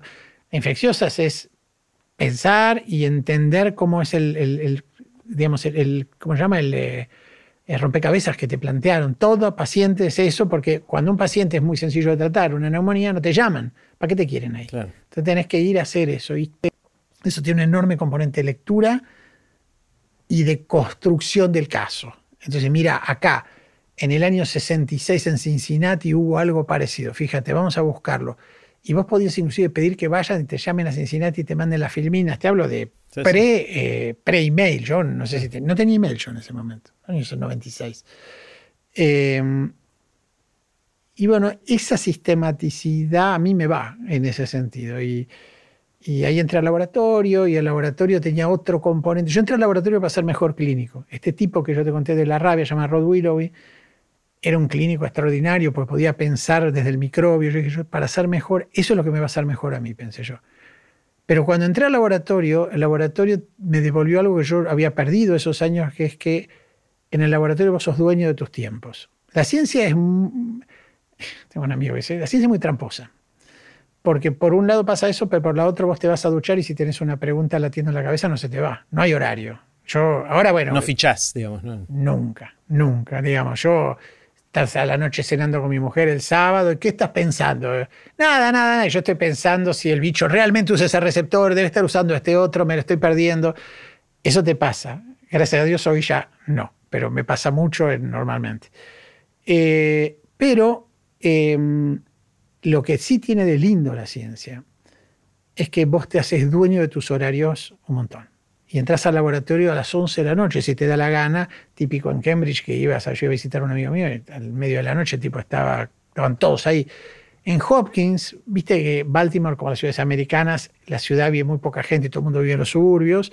Por ahí salíamos un fin de semana y yo el sábado, después de ir al teatro, después de ir a comer, decía, bueno, voy al laboratorio porque tengo que sacar un plato que estoy cultivando, no sé qué. Y yo me sentía Sarmiento. y yo entraba y había 50 tipos de sudeste asiático adentro que no se habían ido nunca, ¿entendés? Para ello no había habido fin de semana. Bueno, yo eso lo regulaba, me gustaba mucho mis tiempos de lectura, agarrar un bagel y sentarme a morfar con un jugo de naranja y leerme, no sé, tenía días de lectura y nadie me preguntaba nada, entonces yo era dueño de eso. Eso no lo recuperé porque cuando yo me hice investigador principal, cuando yo salí de ser postdoctorando, cuando yo salí de ser, eh, este, tener una, un papá científico que me protegiera en, la ciencia en Estados Unidos, que se ganara los subsidios, que escribiera los papers, que pusiera el cuerpo en todas las difíciles y yo, que eso no tiene idea, yo me creía un personaje y, ahí está la pelea. Bueno, cuando a mí me tocó pasar a ser el otro, todo eso se acabó. Se acabó, ¿viste? Vos tenés que estar pensando cómo gano el próximo subsidio, cómo financio el próximo proyecto. Eh, gente dependiendo de vos y todo eso. Yo tengo montones, familias, a montones. Y, en la Argentina, desde un contexto donde la ciencia que yo hago es muy cara y son millones de dólares por año, y yo los tengo que generar. Y yo no puedo golpear la puerta y decir, che, me das un millón de dólares. Lo tengo que ganar un concurso contra el tipo de Harvard que también quiere el mismo millón de dólares. Y bueno, todo eso es de lo que uno después de este episodio trata de... Claro. Feri, ¿cómo se hace, esta es tu, historia de, nacimiento de tu pasión? Una de las cosas que nos preguntamos también como padres, pero en general como sociedad, es cómo ayudar a los chicos y a los jóvenes, y en realidad durante toda la vida, a descubrir pasiones, a desarrollarlas, a cultivarlas, a hacer que crezcan. Porque una vez que la encontrás, como que tu vida cobra sentido de repente y vas a terminar aprendiendo eso que necesitas aprender porque algo te apasiona. ¿Cómo podemos ayudar a otros a descubrir sus pasiones? Es sumamente difícil nada que digas para mí. Yo tenía un becario que había venido del CDC en una época que había sido primer autor en los New England Journal of Medicine. Y ahora voy a hablar de mi hijo y de mi hija, ¿no? Pero primero de esto. Y em, yo dije, bueno, un tipo con ese. Entonces, era una época en que mi laboratorio estaba muy activo. ¿no? Mi laboratorio, yo un laboratorio en Baltimore, grande, y un laboratorio en Buenos Aires, grande. Y teníamos instalado un sistema de videoconferencia que los mantenía permanentemente en contacto para que nadie se pierda, pero eran todos argentinos. Una vez una señora vino a limpiar y apareció una de las chicas que estaba en Baltimore, se llamaba Guillermina Melendi. Y Guillermina aparece en la televisión y le dice, señora, señora. Y esta pega un grito, ¡Ah! ¡Hay alguien adentro de la televisión! Claro, no existía la videoconferencia, no existía nada, ¿viste? Y eh, este tipo estaba del lado de allá. Yo y venía, yo estaba más acá, pues yo vivía acá, pero tenía que sostener todo el tiempo mi laboratorio de allá, con menos herramientas tecnológicas que hoy que el Zoom es una joda, ¿no? Y me acuerdo que yo le decía a este, mirá, le decía, tenemos ahora, no sé, voy a decir cualquier pavada, eh, la fórmula de la vida eterna, que va a ser tu tesis de doctorado. Qué bien. ¿Y quién lo va a hacer? No, vos lo vas a hacer, vos, vos qué bien, pero los experimentos, porque yo ahora tengo que ir a buscar a mi señora no sé dónde. Y ya empezaba, yo era más chico, yo ahora lo hubiera agarrado así, lo hubiera tirado, pero en ese momento, bueno, no podemos ver, te voy a poner un técnico que haga para eso. Si no está en vos, no está en vos. No hay nada que hacer. Entonces, eso lo aprendí. No hay ningún mentor capaz de despertar algo que no existe. Eso es, y hay que resignarse. Es un, es un tema que uno tiene que perder la omnipotencia ahí cuando está no importa en lo que esté para mí. Yo me acuerdo una vez que me fui a Tras la Sierra y conocí un tipo en Tras la Sierra que tenía un huerto que era cada uno de las, no sé ni qué tenía ya a esta altura, de los vegetales y los yuyos y esto, y después tenía gallina de un color y gallina de otro color. Y el tipo era un tipo que en realidad el huerto era de alguien y él era el que, pero el tipo era extraordinario, ¿no? Y, eh, o una vez me fui a, Teníamos un trabajo que hicimos en Puerto Wanda, en nos hicimos mucho en alrededor en el país, nadie se enteró nunca, pero, pero hacíamos un montón de laburo. había un tipo que en Puerto Iguazú tenía un laboratorio de insectos, un chico, que, eh, un chico originalmente muy humilde, que había armado un laboratorio de insectos donde tenía en bolitas de cera, creo, ya ni sé decirte, los distintos mosquitos y los distintos perfiles. Y era espectacular. Eh, y entonces, si vos tenés eso en lo que lo tengas, si vas a hacer cera con mosquitos o vas a hacer eh, eh, sociología, vas a hacer biología, ahí tenés que ir. Eso es lo primero que yo pienso para mis hijos. Entonces, yo no iba, no fui ahí. A mí la medicina, yo, mis viejos me mandaron a hacer un test de educación vocacional y me dijo médico. Dije, bueno, médico. ¿Te salió médico? Me salió médico. Ah, me salió pediatra, mira, bastante bien terminó. Pero salieron otras alternativas, algunas no me interesaban, abogados, yo no quería ser abogado, qué sé yo pero yo creo que un poquito uno eh, en las familias, tiro las nuestras, tiene algo de lo que el papá quisiera ver si. Hay un deber ser ahí. Sí, y mi hijo, eh, filosofía y letras. Eh, música, ¿no? digamos, mis hijos han ido hacia otras direcciones de, lo que, de lo que, no de lo que yo quisiera, pues yo no hubiera querido que hicieran lo que yo hago. No me interesaba en lo más mínimo. Que, si lo querían hacer, me parece genial. Pero sí me parece muy importante que, tengas una enorme eh, pasión por lo que haces. Te tiene que gustar. Si no, no puede ser bueno. No se puede ser bueno. Federer no es Federer. Federer tiene dos cosas para mí. Que las tiene Nadal, que las tiene, no sé, Messi. La gente dice, Messi tiene talento. Messi tiene un talento infinito, pero también tiene que todos los días ser como una bestia. Todo está laburado. Lo que come, lo que duerme, lo que hace, cómo le pega la pelota. Eh, Ahora, esos tipos ya tienen otro componente que es muy difícil, creo yo, y que, y que no, yo no, no, no, no envidio a ese nivel que es esa necesidad. ¿No te pasa a veces de permanecer ahí? Claro. Yo lo veo a Nadal festejando que gana por 16, decimos sexta vez el, Roland Garros. Digo, ¿y para ¿Por qué le mueve eso? Claro, ¿qué le importa a esta altura? Bueno, a este tipo le importa, es evidente que, y lo hace, lo hace, es un, pero ¿sabes qué es para mí lo más cercano a eso? Y yo no querría ser ese, es el documental de Michael Jordan. ¿Viste Michael Jordan? No lo vi el documental. Oh, Sí, es súper. En eso, para mí en eso es lo más impactante, porque ves lo medular, el, núcleo de la personalidad de Michael Jordan, que nunca puede perder. Y vos decís, bueno, es Michael Jordan, es un genio, sí, es mucho mejor que todos los demás, sí, es mucho mejor. Yo vivía ahí a lo de Chicago. Pero además hay adentro una personalidad muy especial. Y, y eso ya es el extremo. Pero, porque ahí ya se mezcla el talento, que está muy bueno aprovechando uno tiene talento, con una cosa interna que yo creo que en algún lugar de la personalidad por ahí se resiente. Supongo que tiene un costo de, en otras áreas de tu vida, ¿no? Que a mí me parece que, Yo me acuerdo, Jerry, yo era profesor, no sé si era todavía profesor titular eh, eh, o, no, creo que no. Pero bueno, no importa, pone que era adjunto, era asociado, era esas cosas. Y, era, y me, había, me iba muy bien, muy bien académicamente, ¿no? En Estados Unidos.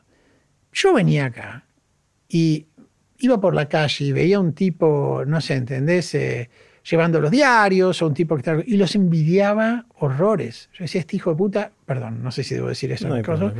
Eh, este fin de semana se va a jugar un picado con los amigos, va a comer un asado y yo tengo que volver al frío y, y, mm. viste, tenía una casa inmensa en el norte de, de, Estados Unidos donde estaba nevado un montón de tiempo y era muy difícil socializar porque había cinco argentinos que vivían a 50 kilómetros donde yo vivía. ¿viste? la vida esa, ¿no? Entonces vos sos medio un poquito en esas sociedades lo que conseguís, sos el profesor, sos el no sé qué. Eh, está bien, acá lamentablemente eso tiene un nivel de desvalorización dañino, ¿no? Eh, eso también es cierto. Acá tenemos un grave problema en ese sentido. Pero a la vez tenemos una cosa que es una fortaleza, que es que sos un montón de otras cosas que, que yo creo que perdés en ese juego. Ah, está buenísimo. Bueno, Fer, me encantó. Conversamos de un montón de cosas. Empezamos con qué aprendiste con la pandemia y terminamos hablando de la nieve en el norte de Estados Unidos. Así que cubrimos un montón de cosas. Eh, me encantó conversar. Bueno, millón de gracias, Jerry. Gracias a vos. Y así terminó la conversación que tuvimos con Fernando Polak. Espero que lo hayas disfrutado tanto como yo. Puse los links de este episodio en aprenderdegrandes.com barra Fernando.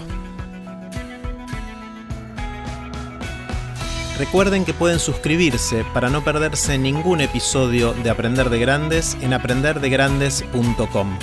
Los espero en el próximo episodio de Aprender de Grandes, cuando les cuente lo que aprendo en mis intentos por seguir aprendiendo durante toda la vida y en las conversaciones que tengo con gente que admiro. Chau.